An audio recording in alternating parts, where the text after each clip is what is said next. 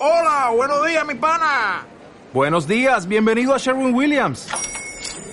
¡Ey! ¿Qué onda, compadre?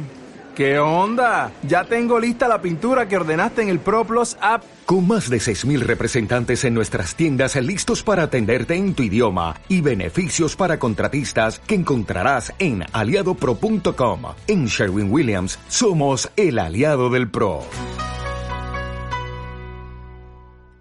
Primera consola fue una Nintendo. Ahora la llaman NES, pero siempre había sido la Nintendo. Y bueno, soy fiel a la realidad. En realidad para mí era la NASA. Aunque, y antes de esta tuvimos en casa una Atari 2600. Pero esto no terminaba de ir muy bien y tampoco la cuento mucho. Estas dos consolas iban con cartucho. Luego tuvimos en casa la Mega Drive, que también iba con cartucho. También tuvimos, tanto yo como mi hermana, cada uno, una Game Boy, que también iban con cartucho. Luego salió la PlayStation y aunque esta no pasó por casa, pues tengo que decir que esta iba con CD-ROMs. Y más adelante la Nintendo 64, que pasó por casa porque me la dejó un colega. Muchas gracias, Cami. Eh, y esta también iba con cartucho. Y ya no he llegado a tener más consolas hasta hace unos años que compremos la Wii, que ahora mismo hace lo típico que hacen las Wii, coger polvo. Y esta iba con CDs, DVDs, con discos.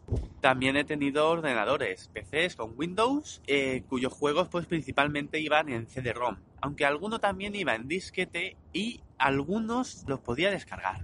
Esto de descargar ya es diferente. Esto ya es el formato digital. Todo lo anterior era formato físico. También llegué a descubrir que con la Wii podía descargar algún juego. De nuevo, el formato digital.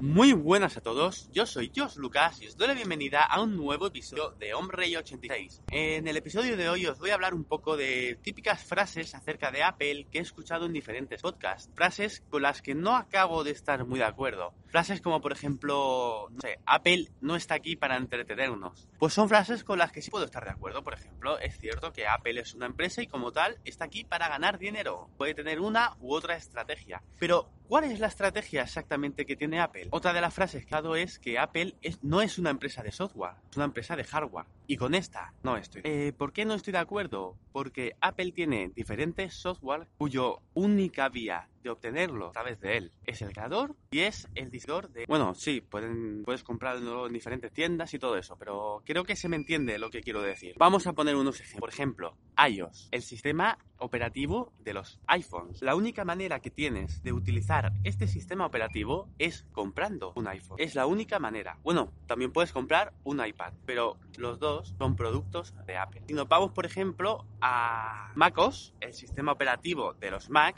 únicamente los podrás obtener a través de un Mac. Puedes utilizar eh, un MacBook, un iMac o Mac Pro, un Mac Mini o cualquier cosa que tenga Mac de venda directamente en la casa Apple. Sí, sí, hay gente por ahí que se monta su propio ordenador por piezas y es capaz de meterle eh, MacOS para eh, hacerse un hacking, lo cual me parece muy admirable, muy bien y muy bonito, pero no es algo oficial. Realmente es un producto que está pirateado, podría decirse, porque no se lo has comprado a el que realmente lo está vendiendo. Si estamos hablando de que Apple es quien te está vendiendo el sistema operativo, por lo tanto tú no puedes instalarlo en una máquina diferente, es Apple quien te está vendiendo el software, no únicamente te vende la máquina. Y así es como llegamos a la tercera vía de distribución de software. Por una parte está el software, por otra parte está el formato digital y Apple se ha inventado el formato máquina. Te distribuye el software a través de su máquina. Muchas gracias por escucharme. Si te ha gustado este podcast, no dejes de comentármelo por Twitter en arroba hombre86. Además, estoy utilizando una nueva aplicación para grabar y me interesa mucho tu opinión de si esto lo estás escuchando mejor que antes o lo he convertido en una auténtica mierda. ¡Hasta luego!